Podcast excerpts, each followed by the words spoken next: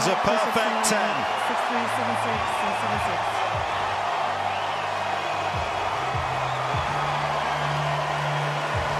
Not only champion of Australia for a 10th time, but he is the best player on the planet. Ahí estaba como el GOAT, ¿sí? Quizás, puede ser, ¿por qué no? Novak Djokovic con ese último punto acaba de derrotar en tres sets a Stefanos Tsitsipas y gana su Grand Slam número 22 y su décimo título de Australia. Un torneo realmente impresionante de Djokovic. eh, casi muy difícil de objetar. eh, y creo que quizás no fue así, no sé si un broche de oro, pero sí fue, fue un final quizá acorde eh, un poco por lo que fueron estas dos semanas. Yo creo que fue bastante dominante y ya empieza como... Se empieza a sentir de nuevo esa discusión sobre si es el mejor de la historia o no. Yo personalmente me parece que sí a estas alturas, pero... Pero nada, primero partir. eh, antes de eso, ¿cómo estáis, Santiago? ¿Qué te pareció la final? ¿Andáis medio trasnochado? ¿Cómo, ¿Cómo lo viste? Sí, ¿cómo estamos? Acá nos tocó verlo. Como hay dos horas medios que en Santiago había que levantarse a las 3 y media, 4 de la mañana para verlo. Lo logré. Estoy medio enfermo, entonces gracias a eso también no, no he dormido muy bien.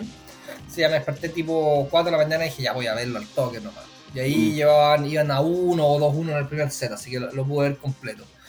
Eh, me parece bueno el, el resumen tuyo. Bo. Creo que efectivamente Djokovic demostró que está a un nivel más arriba que todo.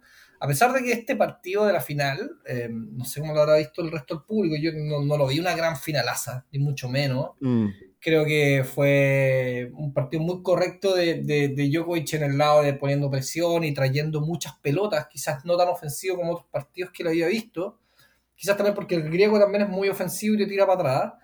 Pero en el fondo lo que vi, como raya para la suma, es que eh, el griego no fue capaz de, de- de capitalizar los pocos pasajes de juego que Djokovic se vio más mal, weón. Sobre todo en el Mm. segundo set.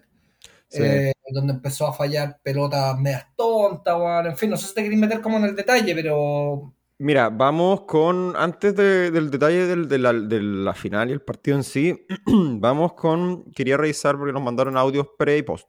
Quería revisar el audio que nos mandó Max, que es un conocido diocovis- diocovista de Conce, que lo mandó el viernes, así que me imagino que se refiere más a la semi o, y o previa a la final. Así que vamos con el audio Max primero como, pa, pa- pa- como previa del, del- de la final en sí. dámoslo. Grande psicópata. Da de vuelta el verdadero GOAT. Atrás va a quedar Rafael Drogas Nadal. Este es el verdadero GOAT. Qué grande, no le. Victoria aplastante sobre Tommy Ball. Gringo no pudo hacer nada. Primer set que tuvo un pequeño bajón, no le, pero no le pone tercera y ya lo deja atrás. Qué grande. Oye, creo que, no sé, para el final, Estefano va a tener que andar muy fino, demasiado fino, y no hacer la gran chichipas de andar cagándose justo en la final. Pero anticipo que eso va a pasar, y no le confirmando que es el más grande. Eso es. Saludos. Como que la chuntó, ¿no? Sí, o sea, para mí, a mí no me gusta mucho hablar de eso, de, de, de, de como los jugadores cagones o no, Mm. pero, pero creo que en este partido, específicamente, creo que Tsitsipas podría haber hecho más, weón. No, no Mm. digo que lo iba a ganar, no digo que lo iba a ganar, Sí, sí. pero, pero en el fondo lo que me pasa es que, puta, la única como debilidad que se le estaba viendo un poco a Djokovic era el desplazamiento forzado a la izquierda, no todo, pero se notaba que estaba cuidando un poco la pierna en ese como, en esa como deslizada gigante que se pone para pegarle al revés, como de deslizada, Sí. como, de, como ese stand, eh, como el open stand que le llaman abierto a cagar. Sí. Eh, y creo que ahí se estaba cuidando un poquito. Fuera de eso, creo que no, no, la lesión no entró mucho más en juego. Anda a saber tú la, la interna y todo, pero al menos desde mi punto de vista creo que algo había en juego, pero súper bien controlada y con la experiencia y el talento y la habilidad de anticipación que tiene, que tiene Djokovic. Ese como por un Mm. lado. weón. Sí. Eh, pero fuera de eso, Creo que su otra gran, entre comillas, gran, muy entre comillas, debilidad es el físico, porque en el fondo no podía entrenar. Entonces, en el fondo, lo que era puro trabajo de recuperación lo que estaba haciendo. Y creo que en pasajes del partido con, con Dimitrov, en pasajes del partido con Tommy en pasajes del partido con Ruble, weón, eh, se le vio a Djokovic bien agotado, weón, en algunos puntos. Y creo que si Tsitsipas lograba capitalizar algo en el segundo set, que creo que el peor set que se puede haber jugado Djokovic en el, hace, hace, un buen tiempo en el torneo, creo yo, fallando, mm. como te decía un poco, fallando revés más o menos fáciles, derechas cortas. Creo que ahí podría haber presionado un poquito más y, y yo creo que incluso se debería haber podido llevar el set ni siquiera en un tiebreak. Pero creo que eso no lo capitalizó. Creo que se notó mucho la diferencia de la calidad de las devoluciones y, el, y, y, la presión que podía tener uno el otro versus, sobre todo los segundos saques. Sobre todo los segundos saques. Pues los primeros, en los primeros servicios anduvieron relativamente bien los dos. Eh, creo que Sitsiba falló un par de derechas, jugó los dos tiebreaks pésimos, realmente mal. Y, ahí es donde se te ve el temple, weón. Venís jugando mm. más o menos y venís empujando un partido y lo estáis sacando. No, no, no, es que lo estéis sacando adelante, pero perdiste el primer set 6-4, después lo pudiste llevar a un tiebreak a un 7-6, llegaste mejor plantado al tiebreak 7-6 y en un abrir y cerrar de ojos te ponía 1-4 con dos o tres derechas falladas mal, mal.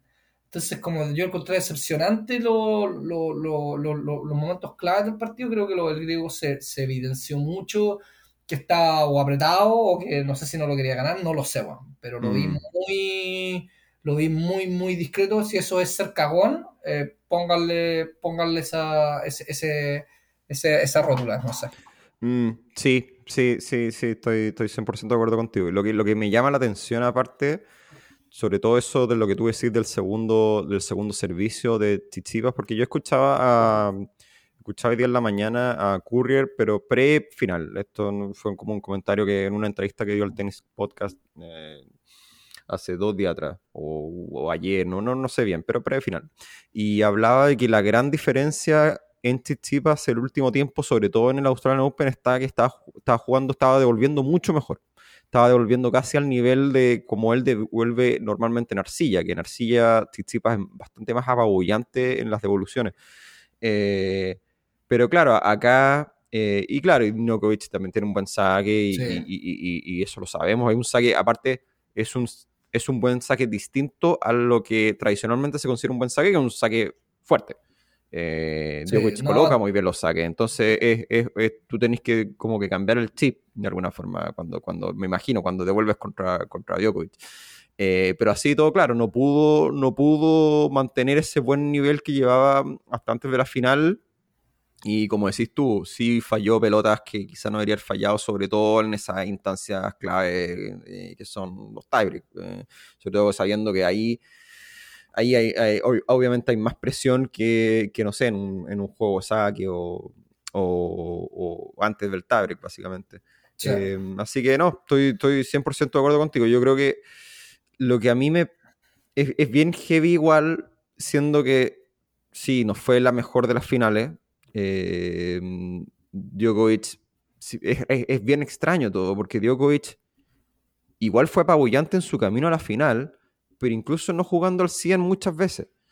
Eh, entonces uno le queda la sensación, y no es como que jugó contra hueones malos. ¿Cara con la eh, camiseta? Claro, no, pero no, sé, o sea, son, son, como preguntas al aire que me, me, pasa lo mismo que a tú con ese interrogante que está así. Eh, es que yo siento que es un. Para mí, simplemente es, testimonio de lo dominante que es este, este tipo. O sea, y en esa mezcla de cabeza y que siendo incluso, siendo él no estando al 100% físicamente, igual con 90% del físico es capaz de, porque no, es como que tuvo momentos, momentos geniales, pero simplemente con el 90% del, físico igual le sirve para sacar una diferencia, pero brutal contra un jugador como Rublev. Sí. que es un gran jugador, que, Sí, pues, o sea, pero, pero Rublev entró a ese partido y como que todo el mundo lo sabía. probablemente también porque Rublev había jugado un partido. Hiper, ultra desgastarte con Rune en, cuarto final que. Claro. después podemos comentar un poco la llegada de cada uno después del segundo, porque creo que es interesante ver eso, la evolución de algunos jugadores. Yo creo que lo de Rublev es destacable. Y de hecho, el, el partido de Rublev con Djokovic es entretenido de ver, weón. Mm. El score, yo creo que no refleja lo, lo, cómo fue en verdad el desarrollo del partido en el sentido de lo, de lo, de lo, no quiero decir de lo tan apretado que fue el partido, pero que Mm. fue mucho más apretado de lo que refleja el score. Sí. No así con Terminador, con Terminador fue una, fue una paliza, fue, fue por lejos la actuación más descollante que tuvo, ayudada un poco yo creo porque, esto es lo que yo creo, porque en el fondo la pegada de Minaur que es un poquito más plana, pero que no es una plana rasante como la de Medvedev, weón, que sí te genera más problemas, creo que como que le acomodaba tan bien a la pegada de Djokovic, sobre todo a ese Mm. derecho medio en el aire que pega avanzando, que Sí. lo- simplemente lo demacró. Mm.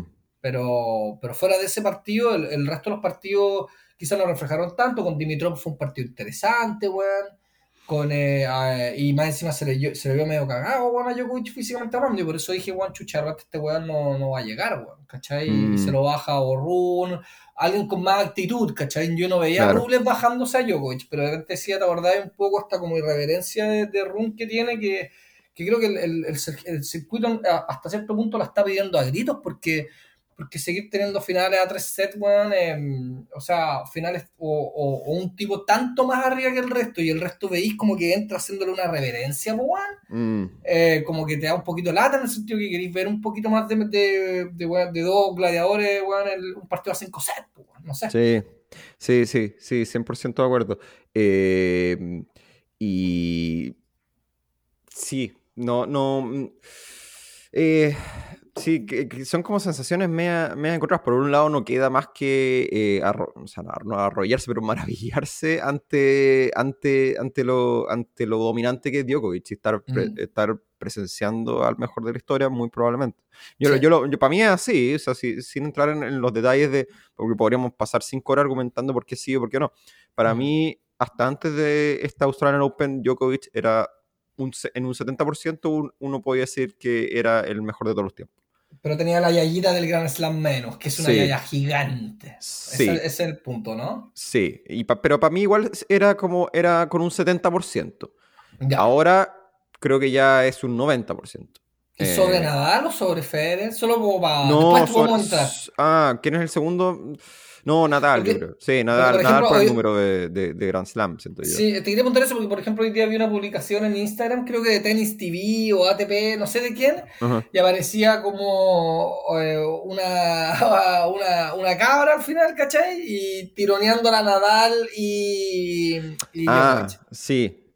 Es que sí, sí, yo creo que Como que ya no, como que Federer no, no lo pusieron, igual, uff, no sé. Pero esa es, es discusión para quizás para pa, pa fin de año, weón. Yo creo porque a Mm. fin de año vamos a ver si le queda tanque en el gas a Nadal para un Roland Garros. Yo no lo descarto ni cagando de Roland Garros, weón. No, lo no. descarto, pero ni cagando. De hecho, para mí va a ser el favorito para ganar Roland Garros, igual, weón. Eh, porque en el fondo, y yo creo que Djokovic también demuestra esto en Australia. Que hay, hay ciertos torneos, weón, que bajar a estos weones, pero creo que no los van a bajar en vida, weón. mm, ¿Cachai? En vida Sí. tenística, voy a Sí, decir. sí, weón. Eh, no, Sí. no sé, ¿cachai? Ya. Pues imagínate, o sea, a Djokovic ya no lo bajaron de Australian Open. Esa es la Mm. realidad de un que tiene 35 años, weón. sí. Ya no lo bajaron. Si le ganan el día de mañana con 36, es por edad, weón. mm, ¿Cachai? Pero ya no lo bajaron en, en- tenísticamente hablando. Lo mismo a, a Nadal en, en Roland Garros, weón. No, no lo bajaron tenísticamente hablando, weón, en vida, ¿cachai? Para mí al menos. Sí. Entonces creo que eso, eso, eso habla un poco también de esa- ese siempre discurso que tenemos de, de que hay ciertos torneos que hacen que los jugadores bueno, jueguen un 110% o incluso sin jugar ese 110% te meten un miedo increíble porque en el fondo yo lo de Tsitsipas hoy día no, me, no tengo mucha explicación para algunos pasajes del partido. mm. Salvo que decir que arrugó, weón, derechamente. Sí, sí, sí. eh, sí, que como que igual queda, claro, queda como la duda al final, ¿no? O sea, si es que hubiera. Creo que me, me pasa. Me pasa un poco que ya da la sensación que ya no fue. O sea, ya no fue que alguien como Tsitsipas o alguien como. Bueno, Medvedev no sé, pero, pero alguien como Zverev, sabemos que está recién volviendo su lesión y todo, pero, Sí. pero los clásicos Next Gen, pongámoslo así. Mm. O Sí. incluso Auguier la Sim, los que vienen a... no me da la sensación de que, o sea, de verdad me cuesta mucho verlos, algunos de ellos ganándole a, a, a Djokovic en Wimbledon o Australia. Pongamos con, con esto, esto especie, especie de escenarios de invencibilidad, básicamente. O, o Nadal en Roland Garros. Mm. Eh, me cuesta mucho verlo. Eh, Y la única, creo que gran interrogante, y es creo que la gran interrogante que podría pasar para este año es, ¿Alcaraz puede hacer algo así? Porque también acordarse que, que, que Alcaraz no jugó este Grand Slam. Y más allá de lo que uno puede decir de Alcaraz, creo que creo que eventualmente si hubiera llegado bien y si hubiera estado al, al 100, se habría metido al menos en, en semi. Eh, Ujú. no, Yo pero coincido contigo y yo creo que Alcaraz no se abandona. No, dudo que Alcaraz bueno, hubiese perdido como perdió Tsitsipas. mm, También. Sí. Pero esas son, son netamente suposiciones nomás. sí. Sí, eh, sí, no, y, Pero y a lo- contigo 100%. claro, y a lo, que, a lo que iba es que yo creo que ahora como la gran incógnita en el mundo del tenis es, en el fondo, si Alcaraz, y, y meto acá a Run probablemente en un nivel más abajo de Alcaraz, pero, y no lo veo tanto, uno por nivel y por esto que tú decís también de tenerles miedo o tenerles demasiado respeto a Djokovic y, y Nadal, Nadal hablando, hablando más bien Nadal ya en Roland Garros. Eh, eh, solo veo a ellos dos, a ellos dos con el hambre y con las ganas de, ok, de Run plantarse frente a Djokovic y jugarle un partido de mano a mano, o Alcaraz plantarse contra Djokovic o Nadal también en Roland Garros y plantarle un partido mano a mano, porque, bueno, sabemos que Alcaraz, por ejemplo, pasó el año pasado, le ganó a Djokovic y a Nadal back to back en Madrid. Ahora. Una cosa es Madrid y otra cosa es un Grand Slam. Eh, y de nuevo queda la duda, yo creo que es como la gran, creo que la gran, de hecho para mí es la gran historia de este año, o sea, es si Djokovic y o Run, en una menor medida, yo creo que Run todavía, y también lo dije, lo dije hace un par de semanas, Run todavía tiene que, tiene que demostrar si, si va a ser un one hit wonder o, o se va a mantener ahí y va a ser un, va a ser un top 5 consistente. Eh, Sí. Yo creo que está todavía en veremos, hay que, hay, hay que darle tiempo. Yo creo que se va a pero- meter, weón. Yo creo que se va a meter. Porque. Si queréis, después hablamos de, para hablar un poco lo- de los cuartos y eso. Así que, perdón, termina la idea. Dale. Sí, no, no, no, no, a lo que voy es que en el fondo para mí esa es la gran, lo que, lo que, la gran historia que viene, sobre todo para, no sé, Roland Garros, ver si es que alguno de estos dos puede efectivamente desafiar a, a Djokovic y, y- y Nadal, y ya sacando a Nadal del mapa para Wimbledon y probablemente para el US Open, aunque nunca hay que descartarlo, pero, pero, pero creo que ahí es donde el, el gran favorito, o sea, Djokovic llega como favorito absoluto a Wimbledon y al US Open si es que lo dejan entrar. Eh, por ahora. Eh, y hay que ver quién, si alguien los puede bajar, y para mí quien lo puede bajar son básicamente ellos dos, al menos en la pará, ¿cachai? Como en la pará, como, como un buen chileno para el hilacha. Eh, Creo que ellos, ellos dos son los únicos, porque la verdad me cuesta mucho ver a Augieri Lassim incluso en su mejor momento ganándole a Djokovic en, en- en el US Open a cinco sets. Me cuesta mucho verlo. Eh, o ganándole a Nadal en, en Roland Garros. Eh, ¿Quién más? No sé, estamos pensando, no, Taylor Fritz, muy difícil. Eh, ahora nunca se sabe, no sé, en, en el US Open, pero así todo, como que siento que ellos dos son como los grandes, las grandes esperanzas para destronar al, al- a los monstruos, de alguna Mm. forma. Eh, Se echa pero- de menos a alguien como que a mí me gustaba mucho, que era Dominic Thiem, ponte tú. Sí, Que, o sea, trayendo un poco la, la final del Australian Open del 2020, creo que fue con Thiem. No Mm. Fue por ahí. No tiene nada que ver con esta final. sí, Con Thiem tuvo opciones de ganarlo. sí, sí, tuvo sí, sí, reales opciones sí, de ganarlo. ¿cachai? Con mucho más hambre. Con, eh, y, y lo otro que queda claro es que, eh, puta, no podéis tener un, solo un, un, un arma weón, para ganarle a estos weones. Eso va a estar claro. Mm. O sea, está claro, está claro que tener un gran saque y una gran derecha no te basta. sí. Eso va a estar clara. O sea, ve a Berretini en Mm. su mejor tenis, weón, cuando estaba apabullando a todos sus rivales en Wimbledon. Juega Mm. con Djokovic, se va a, le saca un set y después pa. Y ese, y ese Wimbledon, haberle sacado un set a Djokovic casi que no valía porque perdió un set en todos los partidos que jugó, creo. Mm, Entonces casi como que no valía sacarle un set a Djokovic en ese, en ese, en ese campeonato. mm. Después Berrettini lo mismo, cuarto final de, de Roland Garros. También se topa con Djokovic, chao. Eh, Berrettini me acuerdo también, una semifinal de US Open creo que fue con Nadal, también chao. No basta. Mm. Si tú veis bien, los que le han hecho mayor valor son jugadores completos, que tienen de los dos lados te sacan armas, te pueda o no te pueda gustar el tenis de Medvedev, Medvedev es uno de esos, ¿cachai?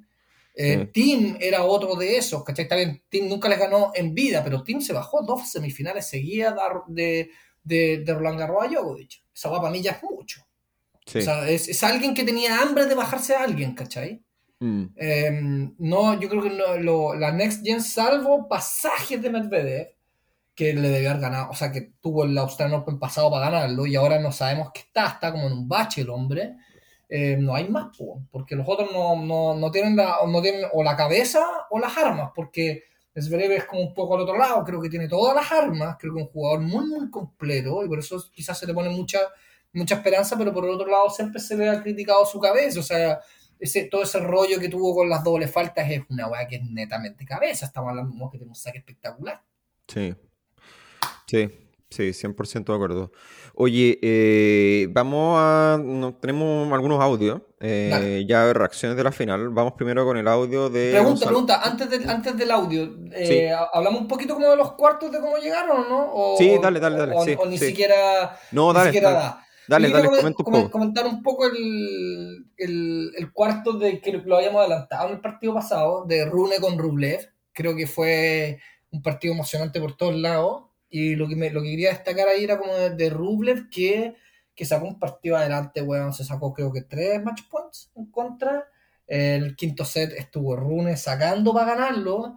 Aún así se lo dio vuelta y él, él- hay una entrevista muy chistosa que le hicieron en uno de estos programas de, creo que de Australia, no me acuerdo quién estaba ahí metido, creo que está metido este típico británico muy, muy compuesto que sacaba la raja, Tim Henman está metido ahí, Mm, eh, está metido Max Villander, ponte en el programa, y alguien más, creo que es Eurosport, la cadena que, que hacía las entrevistas. Y bueno, decía, weá fue una, fue una montaña rusa, ¿cachai? De repente me veía ganando, me veía perdiendo, estaba match point en contra y pensaba para mí, puta la weá, de nuevo voy a perder, de nuevo, pero no, no, voy a tener que salir adelante. Pero la forma como lo explicaba y como tartamudeando con el inglés era muy chistosa, weón. Estaba como para sacarle un footage, weón. Estaba a esa entrevista, estaba buena. Pero creo que lo describe muy bien y en el fondo creo que te da un poquito de que, mm, que al final Rublev es un jugador que lleva consistentemente metido en el top 6 por ahí, ¿cuántos años, weón? ¿Cachai?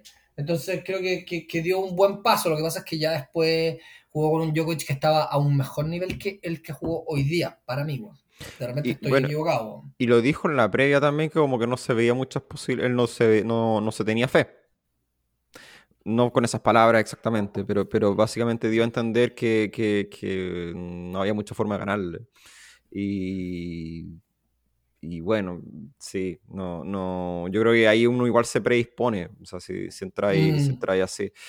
Y es un poco lo Eh, que hablábamos del hambre, pues, ¿cachai? sí. Yo, yo no veo a Rune haciendo esas, esas declaraciones. No, No veo a, a Alcaraz haciendo esas declaraciones tampoco, ¿cachai? Entonces necesitamos que, que venga algún weón ah, como con ganas de destronar, pues, irreverente y todo. Está bien, todos sabemos que es casi imposible. Pero, pero un partido, por ejemplo, como el que le hizo Tima a Djokovic eh, 2020, o Mm. un partido como le hizo Medvedev a Nadal en la final del US Open del 2000, creo que fue no me acuerdo, 19, ¿cachai? sí, Ese tipo de cosas quiero ver yo, ¿cachai? Como sí, po, que, lo- que, lo- que, lo- que los acorralen, ¿cachai? Ver, ver, ver algo un poquito más que, que ir a que, que ir a ir, ir como medio entregado a jugar. No sé, esa fue un poco la sensación. Yo, incluso la actitud del griego hoy día no, no lo vi como, Mm. como, ¿cachai, weón? Eh, Como con tantas ganas, salvo un- uno que otro punto que ganó, que, que, que trataba de darse fuerza, fuera de eso, el público nomás trataba de levantarlo, que llegó un momento que ya le aplaudían hasta las dos. Le falta a Djokovic, porque no sabían cómo que está levantar al otro weón. Eh, pero, pero eso, po. y mm, perdón, y eso por un lado, entonces ya teníamos Rublev eh, Djokovic, que ya más o menos lo comentamos un poco, eh, y después Tommy Paul, que, que sabéis que tuvo buenos rally, weón. El partido con Tommy Paul fue bastante entretenido, yo encontré, weón. Tommy Paul es un jugador muy, muy, yo encontré que, bueno, lo hemos dicho, tú lo hayáis dicho por, por la forma, hace varios capítulos atrás, como la crianza de Tommy Paul tenísticamente hablando, que al parecer es como la arcilla, Sí. entonces, él tiene una movilidad para ser un jugador eh, gringo que no es normal. Ya lo hemos dicho, los jugadores gringos se, se destacan y la escuela, la escuela gringa es muy marcada por tener jugadores, la mayoría, salvo excepciones, Agassi, pero jugadores con, con grandes servicios y después con un gran 1-2, weón, ¿no es cierto? El 1-2 del tenis, el saque y Sí. después pegarle una pierna derecha y sobre eso empiezan a construir. Eh, creo que Tommy Paul, si bien saca muy bien también, eh, es más que eso, weón. Y, y tiene una movilidad y llega a unas pelotas, weón, espectaculares. Entonces creo que eso le, le trajo un poquito como de, de- de- de pimienta al partido y, y en varios pasajes fue entretenido. Hasta que, hasta que ya al final un poco me pasó que es como, bueno, le hago un primer set bueno y después ya agoté todo mental eh, y, y- y tenísticamente. Y el otro tipo, weón, se reagrupa rápidamente, me gana el set igual, a pesar de que lo, de que lo peleé, me lo gana igual. eh, y después ya como que se adapta a los tiros y empieza a crecer y ya no tenéis nada que hacer. Es que fue- No tenéis nada que hacer. Le- Lo, lo- lo- lo más llamativo y lo más interesante de todo esto es que Tom- el partido de Tommy Paul fue muy distinto, ponte, por ejemplo, a la final, en el sentido de que la actitud, no, no- ok, no la actitud, pero sí, el- o más bien el planteamiento de Tommy Paul fue quizá distinto. El, Tommy Paul probó muchas cosas. Eh, probó, probó slice, probó, probó drop, probó, ¿cachai? Jugar cruzado, ¿cachai? Probó cargar al revés, probó muchas cosas durante ese partido. Y no le funcionó ninguna. Eh, más allá de que, claro, ganó puntos y todo, pero, pero, pero así todo, como que te, te das cuenta que, que, claro, que tú puedes tener un, un, un, un approach mucho más. eh, da esa sensación de invencibilidad que da lo mismo la Sí. receta, da lo mismo el planteamiento. Igual Djokovic está a pasar por, el- por, por encima, incluso no estando probablemente en su mejor momento como, como estuvo en esta Australian Open. Entonces, te queda una sensación como de vacío. Weón, y, y lo que tú decís es tan así que acá por lo menos hablaban mucho en la cadena gringa como hay que ejecutar el plan de juego, ¿cachai? Y a Tommy por una entrevista le dijeron, weón, no pude ejecutar mi plan de juego, ¿cómo te lo explico? No es que no, no es que entre a la cancha sin un plan de juego, yo no entro a improvisar una semifinal del campeonato la primera que tengo. Sí, Simplemente, weón, el weón no me dejó ejecutar el plan de juego que tenía. sí. ¿Cachai? Y es un poco lo que tú decías, en el fondo es, voy, entro, quiero hacer algo en la cancha y bueno, de repente me doy cuenta que todo lo que tenía planeado hacer, el buen que tengo al frente no me está dejando hacer nada, Mm. ¿cachai? Y ahí es- eso creo que es un poco lo que resume un poco esa sensación que hiciste tú de, de invencibilidad, ¿cachai? Eh, Así que eso, y em, lo otro que te quería comentar, weón, eh, del camino de Djokovic a la, a la final, weón, es que puta, el lo, que me, lo, que, lo que me llama mucho de- a la atención de la confianza que se tiene en Djokovic es que en este torneo particular la derecha la tenía muy suelta, weón. Mm. Eh, hoy día jugó mucho mejor de derecha que de revés, que no es tan habitual en Djokovic. Si bien hemos dicho que como que eh, Djokovic está completamente liberado, así como de Force Unleashed en el concepto de Star Wars, es cuando la, la derecha la tiene Sí. completamente suelta, porque su revés siempre está maravillosamente en timing y a tono. Pero al menos en este segundo set falló harto de revés, yo no lo vi tan convencido de repente del revés. De hecho, empezó recién a soltar el revés paralelo en el tercer set, Mm. en los primeros dos sets ni siquiera empezó a soltar mucho el revés paralelo, que, que en verdad es como el arma que siempre ha permitido a Djokovic eh, empezar a abrir los partidos y encontrar una como una, una apertura adicional de, de- de- en, en- en cuanto al juego, o sea, te da una herramienta demasiado más grande. Y ahora lo que hizo weón, por ejemplo, tanto a Rublev como a Tsitsipas, es que le buscó la derecha, weón. Y que son sus mejores armas. De ahí mi pregunta es, ¿los hace para desmoralizarlos? Y decirle, oye, weón, mujer, que tu derecha es tan buena, vámonos a palos de derecha, weón. A ver quién. Hoy Djokovic creo que tuvo más buenas de derecha que Tsitsipas de derecha, y hay una estadística brutal, brutal a principios del tercer set, que dice errores no forzados de Tsitsipas de derecha, 22. Errores no forzados de Djokovic de derecha, 5. Sí, Difícil, pues, ¿o sí, no? sí. Difícil, difícil, digo yo.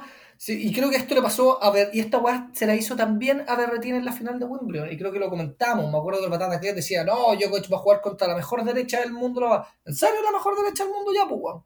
La misma weá. Le jugó a la derecha. Y yo creo que es por un poco un plan de acción que tiene este weón de, de Djokovic. Porque este weón es un, es un psicópata, te lo hemos dicho mil veces. Y tiene una mentalidad ganadora y no deja ningún detalle. Y si tú te fijáis, él es bueno, probablemente para mí el mejor estratega del tenis. Porque juega los partidos de forma distinta dependiendo de su rival. Porque también tiene tantas armas que no depende solo de su juego, ¿cachai? Que Sí. eso también es, es una locura también. Pero por ejemplo, a- con Rublev quedó evidente que lo atacó al, al derecho ¿para qué? Para abrir espacio en la cancha y después ir contra el peor golpe de Rublev. ¿Y cuál es el peor golpe de Rublev? La defensa de revés. Sí. Entonces, y, y con Tsitsipas pasa un poco lo mismo, ¿cachai? A la carrera de revés es lo peor que tiene, po. Entonces el weón no, no tiene miedo de decirle voy a ir por tu derecho dos, tres, cuatro encuentros, y porque sé que mi derecho me va a aguantar el tuyo igual, y aún Mm. así, y después te abro, po. Sí. Y ahí, ya- y ahí ya te cociné, ¿cachai? Ahí ya te, te empecé a hacer las medi- la- los movimientos para el jaque mate. Y creo Mm. que eso habla de un nivel de, de confianza en sus tiros, de un nivel de, de mentalidad y, y de, de no tenerle miedo, ¿cachai? De bueno, ir a buscar el derecho a Tsitsipas, que es lo mejor que tiene, en el fondo. Y quizás eso también yo creo que juega un poco en lo mental, ¿cachai? En doblegar a alguien mentalmente, decirle, ¿en serio tu derecho es el mejor ya? Pues, vámonos a palo. Sí. Y No, creo no, no. que esa weá, es- esa weá se te mete en la cabeza, weá, mal, po, yo creo, no sé. Sí, sí, sí. eh, eh, no, es, es- es- tremendo. ¿Sabéis que me da la sensación cuando, claro, cuando uno de nuevo empieza a pensar en esto, el, buen ejemplo que tú decís de la final de Wimbledon con Berrettini? Eh, esto es como de, o no, llegan estos retadores con sus mejores armas, como diciendo, no, pues yo tengo, yo tengo el antídoto, yo tengo el arma secreta y todo. Pero ¿sabéis que me... Yo como que no, no pasa nada. po. No pasa nada. Eh, creo que el único, el, el único que quizá con una arma muy o con armas muy específicas pudo doblegar y arrodillar a Djokovic, creo que, no sé, tengo las memorias de los partidos de Babrinka en, en Australia. Eh, Como que siento que, porque estamos hablando más allá del Big Free, o sea, más allá Sí. o, de, o, de, o de Murray también, jugadores que son más, no quiero decirlo unidimensionales, pero que tienen que, tienen que, eh, tienen que poner toda su, toda su, todas sus fichas se las juegan a uno, par- u- una o dos armas. Eh, y, y mis recuerdos son de Babrinka. Babrinka, el último jugador que pudo con un par de armas doblegar o al menos tener a, a Djokovic, porque claro, le ganó de esos tres famosos partidos, le ganó, le ganó uno o dos, creo. ¿De, de- qué? ¿De de los finales De de, los- los de- Grand Slam, decís tú? No, de los partidos, estos partidos que le, le jugó en Australia, que hubo, hubo tres. Hubo tres partidos que se fueron a cinco sets con, con Djokovic y que creo que fueron pero impresionantes, son muy buenos partidos. Sí, y hay uno, el del 2014 creo que es el que le gana, ¿o ¿no? Y que después le gana la final a Nadal. creo que creo sí, que sí, sí.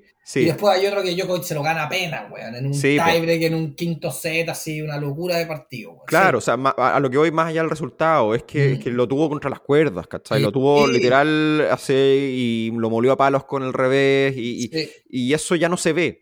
O No, sea, No, bueno, o sea, lo último que yo podría decir de eso algo es un poco lo que hablábamos de Tim. claro, eh, claro, poco, en, en menor medida también, pues, bueno, piensa Sí. que este era un Djokovic que tenía de casi 8 años menos, ¿cachai? Claro. Estaba en su peak físicamente hablando y creo que el mejor ejemplo de lo que tú estás dando, aparte de al Australian Open, es, es como lo muela palo en la final de Roland Garros. Esa weá es desquiciada. Desquici- Sí, weón, como lo Mm. muela palo, weón, esa weá es, es desquiciada, weón. O sea, si ven ese, ese resumen, Sí. es, es una oda a pegar pelotas en la línea, a limpiar líneas. Sí. No, no tuvieron que pasarle la, la, la máquina para limpiar las líneas y de la arcilla. La limpió toda jugador de Babrinka, pero pegándole a un nivel tope. Y de hecho, Babrinka, tres de sus Grand Slam, es un poco lo que decía. ¿A quién se los ganó? Pues lo ganó uno a Nadal y dos a Djokovic. Mm. Y en el No. que le ganó a Nadal, le ganó a Djokovic también. Eh, pero lo impresionante es que no sé si tú uno podría decir, esta y esta es una discusión media complicada, uno no sé si podría decir que Babrinka es más jugador que, o sea, bueno, en Grand Slam claramente lo es, pero, pero como en nivel de juego, uno no sé si podría decir que Babrinka es un jugador mucho más superior o en talento, en capacidad que alguien como Berretini. Eh, o, o no sé, eh, cualquiera de estos que estamos hablando que podrían, que uno pensaría que podrían ser eh, contendores. Mm. Eh, pero, pero lo fue. ¿cachai? Sí. Entonces, Pero lo, lo que decís tú es muy cierto, porque me acuerdo de una entrevista a que pierde. Bueno, yo creo que la estadística, habría que verla. Pero las estadísticas en Grand Slam de Djokovic con Babrinka son muy parejas. mm, en Grand Slam. Y me acuerdo una entrevista a, a Djokovic en un US Open que creo que Babrinka le gana en un, creo que no recuerdo si es cuarto final o octavo, por ahí, bueno, temprano, octavo de haber sido, por ahí. Y este weón de Djokovic dijo, puta, weón, a Babrinka le encanta jugar big matches. mm, un jugador de big matches, ¿cachai? sí, Lo que no tienen estos weones. sí. Porque Tsitsipas lo que sí tiene es consistencia. Mm. Lo mismo Rublev, son jugadores consistentes que no te van a perder partidos con, con el 40, el 60 del mundo. Es difícil que te los pierdan.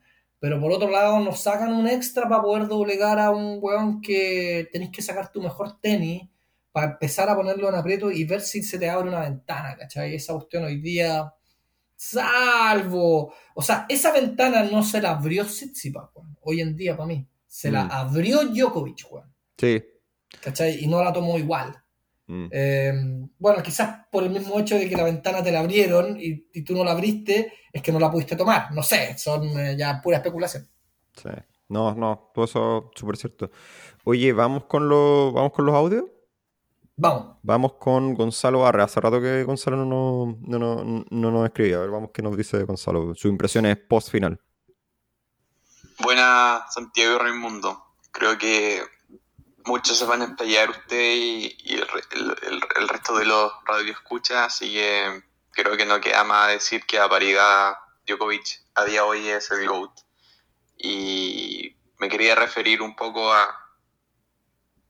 Y con respecto a Chivas, eh, que si bien se le da muy bien este torneo, ya llegó a, no sé si de 4 o 5 semifinales, este contra este tipo de jugadores en una instancia así, este su juego no da. Y, no, y como ustedes han dicho, no, no sé si va, va a poder evolucionar. Eh, su revés, su slice, este, el- el- eh, ni, ni siquiera para poder contener este eh, le ayuda mucho. En, algunos pasajes del partido lo pudo utilizar más hacia el final, pero realmente tiene que eh, probablemente su rank con top no mejore, así que eh, de- deberá trabajar un poco más de slides para poder contener y, y- después este, invertirse derecha, pero bueno. Eh, creo que, pasando a otro tema, creo que en comparativa con Zverev y Medvedev está un escaño abajo. O sea, otra cosa, este, si bien este, la primera semana fue muy entretenida, hartos partidos 5 set, hartas sorpresas, igual uno quiere ver cierta pre- que sea predecible, entonces esta segunda semana la verdad, salvo algunas excepciones, estuvo bastante fome, así que tal, tal vez estoy, siendo muy duro, pero ojalá, ojalá, ojalá no, los, este, no, los top no vuelvan como Ruth, como hablaron en el, par- en el programa pasado, como Norri, el mismo Kirgios que anduvo en Arabia Saudita, no vayan a jugar esas exhibiciones callamperas y, y lleguen y se, y se centren a, a, a preparar un Grand Slam, que, que queremos ver partidos de, de segunda semana bueno. Así que eso. Sí, es un buen punto lo que dice, lo que dice Yo estoy Gonzalo. 100% de acuerdo con él también. Sí, sí, sí, dijo dos cosas muy importantes. La primera, la- lo último al final, de, de que sí, que la segunda semana no fue muy buena porque, porque claro, no llegaron, no, no se dieron esos, esos choques electrizantes de cuartos, que son los que probablemente son los más, muchas Mm. veces son los que uno más espera, que son estos choques, por ejemplo, como sí pasó en el US Open pasado, con, no sé, invento Tiafu con, con Alcaraz y después Alcaraz con Sinner y, y Mm. faltó eso, claramente faltó Sí. eso en este, en este, en este O sea, Austral. El, el- el único que fue tan así fue el de Rublev con Rune, po, que fue realmente Claro, emocionante hasta el final. Pero Sí. estoy hablando de uno, po. Sí. Ota, un, uno para el Grand Slam no basta. Eh, y lo que, mm, como lo que hemos venido diciendo hace mucho rato, el US Open está siendo por lejos el torneo más entretenido. Por lejos. Sí, sí, sí. Sí, sí. No, y hubo otra cosa también que, que dijo Gonzalo que también me parece importante rescatar sobre la comparación al final de Tsitsipas versus, eh, versus Medvedev y, Zverev. Yo creo que los, los tres están como en una... O sea, yo creo que, y estoy de acuerdo, yo creo que Tsitsipas de alguna forma se queda un poco más cojo que los dos. Bueno, Zverev ha estado mucho más irregular, lo sabemos. Pero Zverev, siento yo, tal como lo hemos dicho, quizá tiene más condiciones, más armas eventualmente para explotar. Eventualmente, no lo sabemos. ¿Lo irá a hacer en algún, algún día? No sé, no, no hay que ver. Pero eventualmente uno sí igual siempre cree, ¿cachai? Como que está la, la- uno, uno, uno quiere creer, está ahí la, la, la capacidad, porque sabemos que tiene más condiciones y más talento eventualmente. Tsitsipas no sabemos si este es su techo. Yo tiendo a estar de acuerdo, quizá, quizá puede ser que este sea su techo. Yo no, no, no se me ocurre mucho más, salvo las cosas quizá ya mentales, que son ya, ya son, son ajustes mínimos, pero no, no veo mucho margen más de mejora en el juego de Tsitsipas, salvo que quizá, y esto quizá es distinto, más que mejorar un golpe es básicamente arriesgar más. Eh, y, y es algo que eventualmente quizá podría ser, pero no sabemos con resultado incierto también. Eh, así que sí, no. siendo que igual Tsitsipas hizo un tremendo, un tremendo torneo, un tremendo torneo más allá de la final, o sea, no, no, no, no hay ninguna duda de eso. Sí, estoy de acuerdo, Juan. Eh, lo, lo de Tsitsipas, yo creo que lo que, lo que lo que comentaban recién estoy de acuerdo, creo que puede mejorar el slice, el, el slice que tiene no es tan bueno. Mm, tiene que podría mejorar la subida a la red, o sea, hoy día falló un par de voleas fáciles, fáciles para estos juegones, Eh, y que le pudieron haber permitido generarse un breakpoint. mm, Eh, no sé, a- alguna, algo para apretar un poquito más, ¿cachai? Pero hoy en día, Djokovic que cubriendo la cancha en su estilo y dándole muchas pelotas unas de más, esa una pelota de más hartas veces la falló. mm. Eh, y ahí, eh, no, no sé, pues no sé hasta dónde eso es entrenamiento o es cabeza, como tú decís. ¿Qué, qué es lo que es? Yo, yo creo que el saque tiene un super, super- tiene un super saque. eh, eso no, es, no es un impedimento, el, el saque no es un impedimento en su juego para nada, al contrario, es una gran arma. Tiene una gran derecha, pero en el fondo tiene que saber jugar cuando a él le meten presión en su derecha, ¿cachai? Mm, Porque una cosa es jugar mandando con tu derecha y otra cosa es tener es tu derecha más defensiva, ¿cachai? O, o cuando te están pegando a palo. Yo creo que hoy en día que un poco expuesto con eso, tuvo varios errores de derecha aparte. Y ahí eh, eh, es un poco que no sé en el fondo lo que siempre hablábamos, o sea, fallo tantas derechas hoy porque lo mismo vuelve un poco a la, a la final con Berretini también. Fallaron los dos tantas derechas porque están empezando a eh, empezar a cachar que por mucho que tu golpe estándar, cuando empieza a generar grietas en un rival común, en Mm. este no. Entonces la empezáis, la a estirar un poco más y empezáis a fallarla. ¿Cachai, Claro. no? Creo que Sí. es, es un poco también tiene mucho de eso, weón. Entonces, como para poner también las, las cosas en la justa medida y, y poniendo al rival que se está enfrentando hoy día, que es un tipo que no te regala nada, weón. Sí. O sea, yo hoy día lo vi regalar weas en el segundo set que hace tiempo no lo iba a regalar, al menos en este torneo. Mm. Pero es, es una ventana de tres juegos. ¿Cachai? Eso es lo que te da, no te da más que ese, no, no te da mucho más margen que ese. Claro, y yo creo que incluso si hubiera aprovechado la ventana y supongamos que hubiera ganado el segundo set, igual yo creo que lo gana en cuatro, Djokovic. Mm. Sí. A lo más, y a lo mejor, a lo más, a lo más, a lo más, yo creo que el mejor Tsitsipas lo lleva y el peor Djokovic lo lleva a un quinto set y así todo lo termina ganando Djokovic en cinco. Yo creo que había, Mm. habían, a mí me costaba mucho ver un escenario donde Tsitsipas ganaba esta cuestión. Salvo que Djokovic Era, ya... era difícil. Ahora que lo comentábamos, lo comentábamos por WhatsApp, y yo te decía, puta, weón, yo vi el partido Tsitsipas con Kachanov y este Tsitsipas no sé si le saca un set, ¿te acordáis? Mm, Sí. Sí. Entonces, Eh, porque en el fondo, weón, eh, estos yo creo que, lo que la, la gran diferencia es el nivel de cobertura de cancha, eh, así como ya técnicamente hablando, normal, la, la- cómo cubren la cancha, weón, es impresionante. Este weón es impresionante, de repente le traía unas pelotas de más, le pegaban dos, tres match y ahí recién weón, le dejaba una, una gratis, no sé, weón, es, es realmente increíble. Y lo otro es como el temple, weón. En ningún momento, salvo una parte, el segundo set, que se le ve un poco descompuesto a Djokovic, después el weón no, no se inmuta con nada, weón. sí. Como No, el- decir, el- weón, el- estoy jugando contra un weón que no le entran balas, weón, ni en la cabeza, en ninguna parte, weón. Puta la weá desagradable. No, y el, el match point es esa derecha que saca corta, es espectacular. No, no, es, Mm. es- es- esas derechas cortas, angulares, donde te trae, te desarma completamente el rally, son, son increíbles.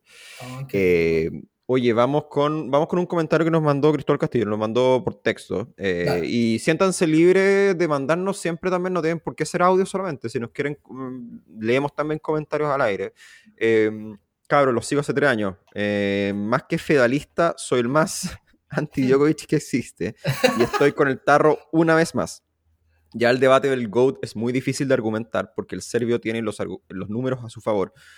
Sí, eh, y es creo que mi, postura también. Yo, yo, tú eres mucho más fan de Djokovic que, no, que yo, yo soy más, más neutro, pero, pero yo creo ya, lo, tal como dice Cristóbal, los números son bien, son, ca- cada, vez se, cada vez se ponen más, menos discutibles. Eh, Punto aparte para Tsitsipas, que jugó pésimo al most tiebreak, sí, y lo conversamos. pésimo, Juan. Eh, creo que pudo haber hecho algo más, pero ni aún así le alcanzaba. Saludos, Santiago Raimundo. Sí, no, 100% de acuerdo con esto. Coincido 100% con él. Sí. 100% Sí. con él. Oye, y vamos con Felipe de Se Escucha Desde Acá, nuestro amigo Felipe que también nos mandó, nos mandó hace recién, nos mandó un audio, casi se queda afuera, pero aquí está, aquí está la impresión de Felipe del, del- de la final. Hola amigos de la mejor churri tenística de el dial chileno digital. Nada, yo creo que supongo que lo han analizado todo. Fue un buen torneo en general. La final un poquito gusto poco. Eh, segunda semifinal que pierde el Rayo. Inútil. Eh, Djokovic, monstruoso. Androide. Eh, va a ser lindo lo que viene en Roland Garros que llegan ambos GOATs, por ahí uno más que otro, eso está para el debate, pero llegan los dos con empatados en Grand Slam. Va a ser bonito lo que se viene. Menciona aparte a Zabalenka, weón. Estoy feliz por, por Zabalenka que, que sale campeona. Eh, le, ha, le ha costado harto, ha bailado con la fea, se mejoró de, su- de sus problemas psicológicos del, del servicio, así que lo celebro. Eso, un abrazo amigos, chao chao. Sí, tú, dos, y así tú, yo estoy con el Spanglish, pero ya mal. Ujú. Qué estupidez. Eh, dos, cosas, dos cosas, dos cosas hay de lo que dijo Felipe. La primero, sí, lo del, creo que efectivamente, yo creo que Roland Garros va a ser Roland Garros creo que puede ser el, el last dance en términos de rivalidades o quizá como incertidumbre, siento yo. O sea, siempre pueden pasar mil cosas, obviamente. Pueden haber lesiones, pueden haber cosas raras, pueden haber muchas cuestiones que, que cambien completamente el escenario, pero hoy por hoy creo que, al menos para lo que queda el 2023, Grand Slam se promete mucho, o sea, Grand Slam, Roland Garros, quiero decir, promete mucho porque, como decís tú, como dijiste tú bien, muy bien al principio, Nadal igual llega como gran favorito, creo yo, más allá de todo. Djokovic va a ser competitivo, o sea, al menos eh, en base a, cómo es su forma ahora. Y van a estar Alcaraz y Run y otros también probablemente. Y Tsitsipas, sabemos que por ejemplo Tsitsipas sí es mucho más peligroso en arcilla, efectivamente. Eh, entonces, Sí. claro, Roland Garros se perfila, creo yo, como el gran campeonato a seguir este año, ¿no? Eh, en base a, lo- a- a los antecedentes que, que- que tenemos. Puede ser también el Last Dance de, de Nadal y Djokovic como Last Dance como enfrentamiento. Creo que Mm. puede ser el, el último gran showdown de, de- con, con- con incertidumbre. Sería Y- lindo una final ahí, ¿o no, Juan? Sí, sí, Sería, no, sería, sería, sería- sería muy lindo para terminar de coronar. Eh, eh, lo estamos jubilando, pero lo estamos jubilando y el año pasado ganaron 3 de 4, ahora van 1 de 1. es curioso sí. esta como lógica de que, de que uno siempre les quiere dar como ya bueno la última, la última y esto, estos animales no lo sueltan, pero, pero sería lindo un enfrentamiento de ellos en, en Roland Garros. Sería Sí. muy, muy lindo. Sí, no, yo creo que, yo creo que, o sea, yo creo que a Djokovic le queda, lo hemos dicho, yo creo que a Djokovic ya, como lo que hemos visto últimamente, le queda al menos uno o dos años, max, o sea, mínimo, mínimo dos años, creo yo. Nadal es más incierto, pero, pero por eso yo creo que los números se ven muy favorables a Djokovic, tanto presente como futuro. Mm. Entonces, y bueno, lo otro que dijo Felipe, no sé si queréis pasar un poquito ahora a la, al- al- a la final femenina, que yo creo que estuvo muy buena. Eh, Y quería partir, antes de hablar de la final, quería hablar un poco de lo que, de cómo fue el, el- el cuadro femenino. Yo este año quizás más que otros años, y esto nosotros siempre hemos sido bien, bien, bien, bien transparentes, nosotros hablamos mucho menos de tenis femenino, por distintas razones, en, en este programa. Eh, pero este año seguí más la llave femenina, yo creo por distintas razones, pero creo que lo que está pasando ahora en el tenis femenino, y creo que es una muy buena noticia, es que, porque lo que pasa muchas veces es que uno no quiere ninguno de los dos escenarios, eh, básicamente cuando uno piensa en el, en el tenis en general, no quiere un escenario donde haya uno o dos figuras muy dominantes y que el resto no haya, en el fondo no haya competencia y que no haya incertidumbre, pero por otro lado, uno tampoco quiere demasiada incertidumbre al punto de que tú no tenís no tenéis figuras en las que an- anclarte, en el fondo, y no Claro. puedes construir rivalidades. Hemos hablado un poco de esto, pero creo que ahora, en el momento que está en el tenis femenino, estamos llegando a un momento donde ya hay figuras dominantes, pero al mismo tiempo también hay una cierta competencia entre esas figuras dominantes. O sea, creo que ahí hay figuras que se están porque lo que estaba pasando, sobre todo en los últimos Grand Slams, que de repente aparecía una figura, no de la nada, pero una figura como quizá no tan reconocida y ganaba su primer Grand Slam. Pasó un poco con Iga al principio, pasó con Rivaquina el año pasado en Wimbledon. Pasó Pero ahora- con Raducanu. Claro, o- pero ahora Sin ir un poquito más atrás con Sofía Kenin. sí, Tienen, tienen eso, esos, eso- esas sorpresas y que lo que tú decís, una lata que sea un One Hit Wonder al final. Claro, pero creo que ahora se está configurando un escenario donde empiezan a consol- consolidarse ciertas tenistas. Eh, creo que uno podría hablar mucho de, o sea, Iga, ¿para qué decir? Eh, Está ahora, se están metiendo otros también, se está, bueno, Zabalenka, y Zabalenka creo que la, la gracia del triunfo de Zabalenka es que fue, es, fue, es al revés, porque Zabalenka fue mucho, fue, fue yo creo que es, es- es el equivalente como si Zverev ganara un Grand Slam de alguna forma. Porque Zabalenka tuvo muchos problemas siempre, siempre fue, o sea, es una de las jugadoras con más capacidad del circuito femenino, Sí. por lejos. O sea, había una estadística que me- de hecho me mandó. Tírate esa estadística Sí, espectacular. que, que, que creo que fue en la, en la, en la semifinal con Linet. ¿Semifinal o fue cuarto de final? No, me- no me acuerdo ahora. Creo que fue eh, cuarto de final. eh, que sacó unas derechas en promedio de 140 kilómetros por hora. Eh, y eso, eso, eso es nivel, eso es nivel Berretini. O sea, eso es una cuestión realmente impresionante. No, no, no, no, yo, yo no recuerdo haber visto una estadística así eh, y, que te, y que te habla realmente de las capacidades de Zabalenka y que de verdad que el, que el nivel muchas veces el, el- uno dice, oh, el tenis femenino tiene otra velocidad de pelota, sí, eh, pero acá de alguna forma como que es dato mata relato. De alguna Sí, forma. Eh, Yo, yo solo tengo recuerdo de una estadística de ese estilo, que fue cuando Yelena Ostapenko ganó Roland Garros, tiene que haber sido en el 2017 por ahí, porque me esté carrilando, pero me acuerdo de haber visto como average forehand speed, ya esa típica Mm. weá, esa típica weá, y aparecía, ponte, no me acuerdo quién era el primero, segundo Murray, tercero Yelena Ostapenko, eran dos hombres y una mujer, y la, y la diferencia eran, eran décimas, ¿cachai? Sí. Era un- y eso fue como, wow, sí. wow. Sí. No, y mira, y punto, punto, punto aparte también para, para Zabalenka, que fue, fue, tuvo esta figura de redención, como dice Felipe, efectivamente, que, que le costó mucho lo- los últimos tres años, le ha costado, ha tenido un tema con las dobles faltas como de nunca acabar, pero este año ha- arrasó. O sea, ganó, ganó los dos campeonatos previos eh, a, a la Australian Open. Creo que, no sé si camino a la final, creo que perdió solo el set de la final, si no estoy equivocado. Creo que sí. Sí. Eh, Pero Contra una rivaquina que venía brigia, bueno, se bajó a. Se bajó a. No, no me acuerdo bien exactamente a quién ahora, pero se bajó a, a, la- a- a la- a las tenistas que eran más candidatas a todas, weón. Sí, a, a Se Pegula. bajó a Ciudadec, de, Sí, partiendo por ahí, se bajó a Iga y se bajó a Jessica Pegula, que también viene bien. Sí. Eh, y, Se bajó a Zarenka. También, también es, No. a- Zarenka que está volviendo también. Por, Sí. por eso te digo, o sea, yo creo que el, el- el- un poco como un contraste de lo que venimos hablando, que Djokovic volvió a ser dominante, pero ahora en el tenis femenino no está ninguno, está configurándose ese, ese sweet spot, ese punto medio entre que tú tenés ciertas figuras y tenés cierta incertidumbre, que no es algo que tú dais por hecho que lo va a ganar una figura dominante, pero tení, tení ciertas, ciertos, ciertos personajes de alguna forma que, que sabemos que sí pueden ser consistentes. O sea, Ons Jabeur no llegó acá, acá, acá- acá muy lejos, pero, pero, pero está ahí también, sobre todo en lo que puede hacer en Wimbledon. Y también está pasando que las jugadoras están, están perfilándose como ciertos, ciertas eh, eh, especialistas en ciertas superficies. O sea, Iga sabemos que es mucho más fuerte en arcilla.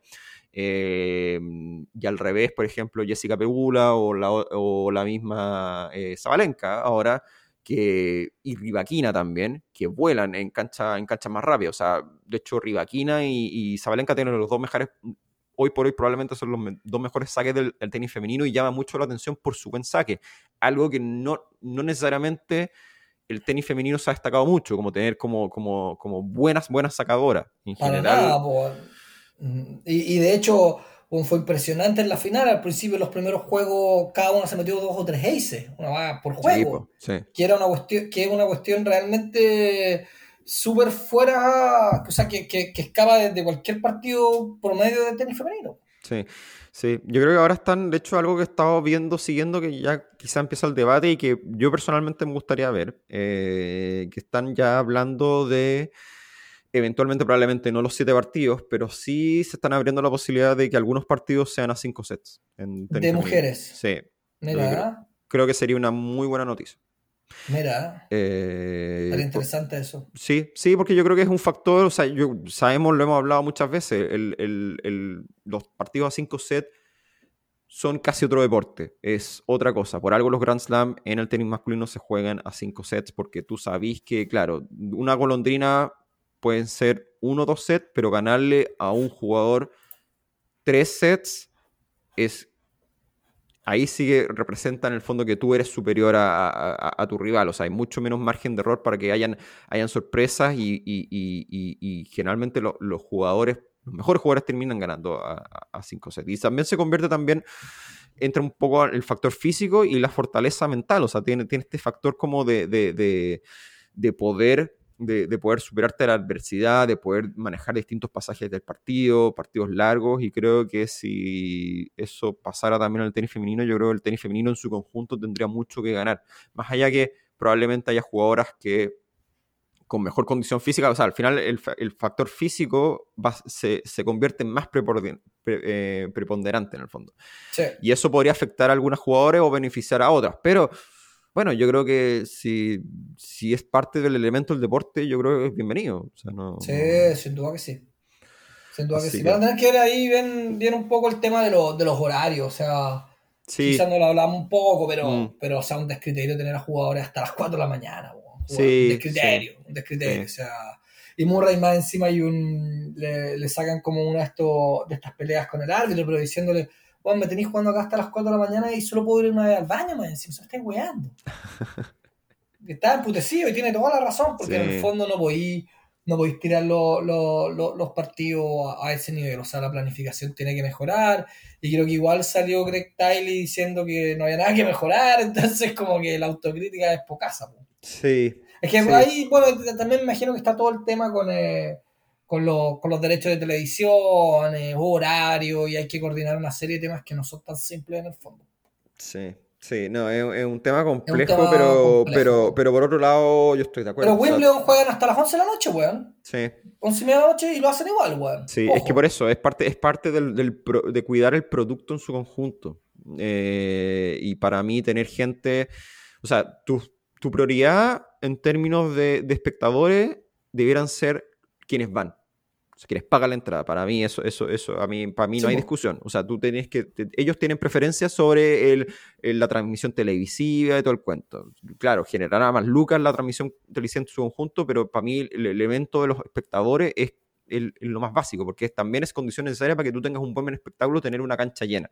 Entonces tenéis a gente quedándose, obligáis a la gente para quedar, para quedar a verse un partido estelar más encima, hasta las 4 de la mañana en un día de semana, eh, es de loco. weón. Es de loco, No, no, no, no, no podí. O sea, entonces hay que cuidar el producto también, creo yo. Así que, que no es solo eso, en el fondo Murray iba a algo que quizás nosotros no vemos, pero puta, lo- lo- los ball boys, weón, ¿qué, edad tienen, weón?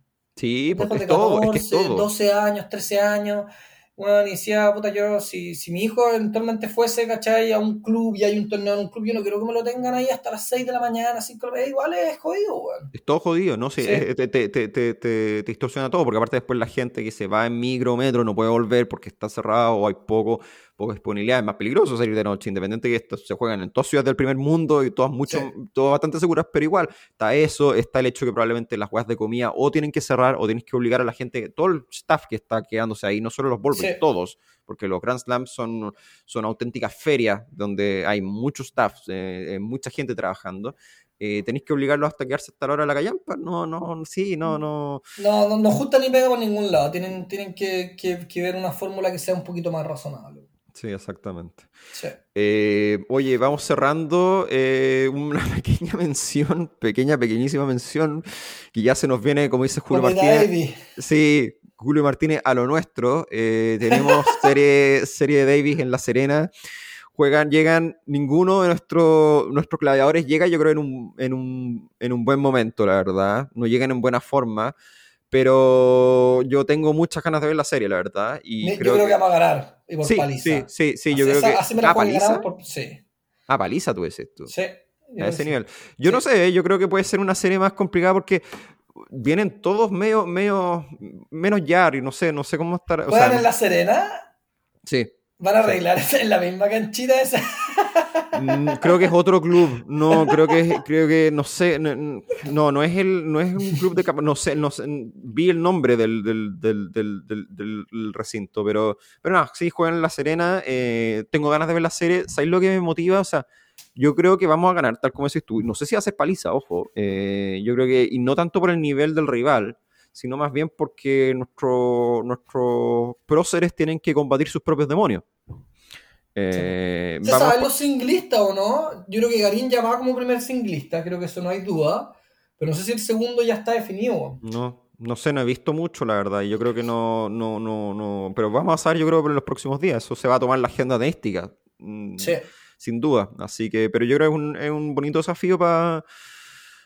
porque, por ejemplo, Tavilo estaba jugando un Challenger de Concepción en Concepción la semana, esta semana, y Tavilo perdió en semi eh, con Stakov. eh, entonces, no sé, no, no, yo creo que es un bonito.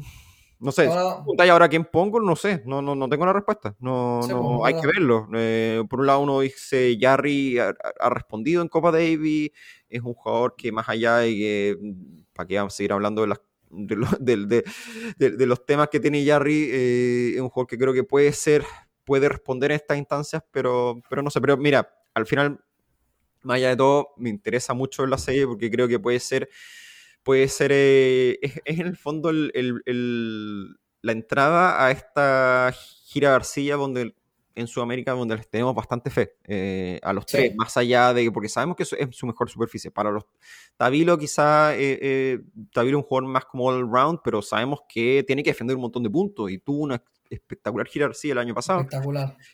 Entonces, me interesa mucho ver cómo, cómo si se prenden los cabros, que es lo que yo espero eh, y lo que todos queremos, les caería, les caería muy bien, si eso, si eso es, les, les caería muy bien tener una, una tal como para como para Garín, esa serie, esa famosa serie en Austria, que la ganó de forma convincente de visita a Garín, le significó mucho y con Sí. eso pudo, pudo, pudo, Despegar. pudo despegar efectivamente.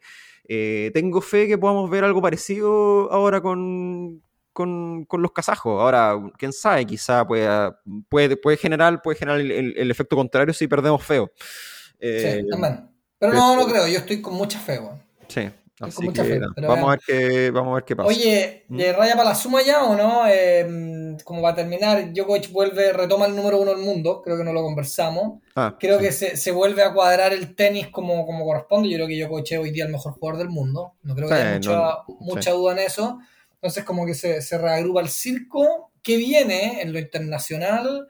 Viene la, la gira acá en Estados Unidos, Indian Wells y Miami. em, que hasta ahora Djokovic no puede jugar, no jugó el año pasado, por lo tanto tampoco hay, hay puntos que defender. Mm. Creo que juegan Dubai ahora en febrero, eh, o Doha, o no, no sé cuál es. Uno siempre se me confunde cuál es el de mujer y cuál es el de hombre. Creo que es Dubai el de hombre. Que una TP500 que creo que va a tener así un, eh, una- un cuadro estelar. Mm. Porque me imagino que lo- lo- los petrodólares hablan ahí, Sí. todavía.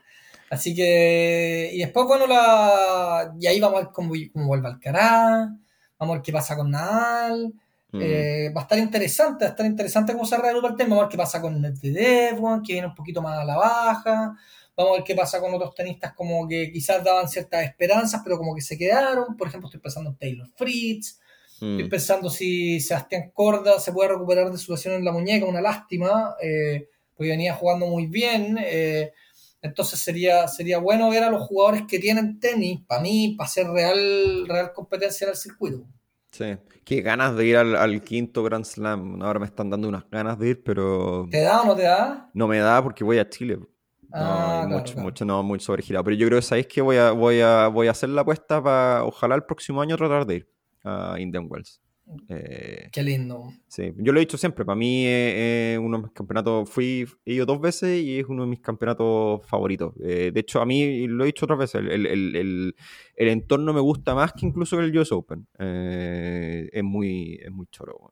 Sí. como- Oye, una, una cuestión que se me quedó en el tintero, que igual me gustaría destacar, Mm, que hablando un poco de lo que hablábamos como de, la, de las intenciones de ganar, de la de como el, de no sé, po, de, de lo, del hambre que tenéis de ganar estos partidos, pensando un poco en la actitud de Tsitsipas ahora y todo.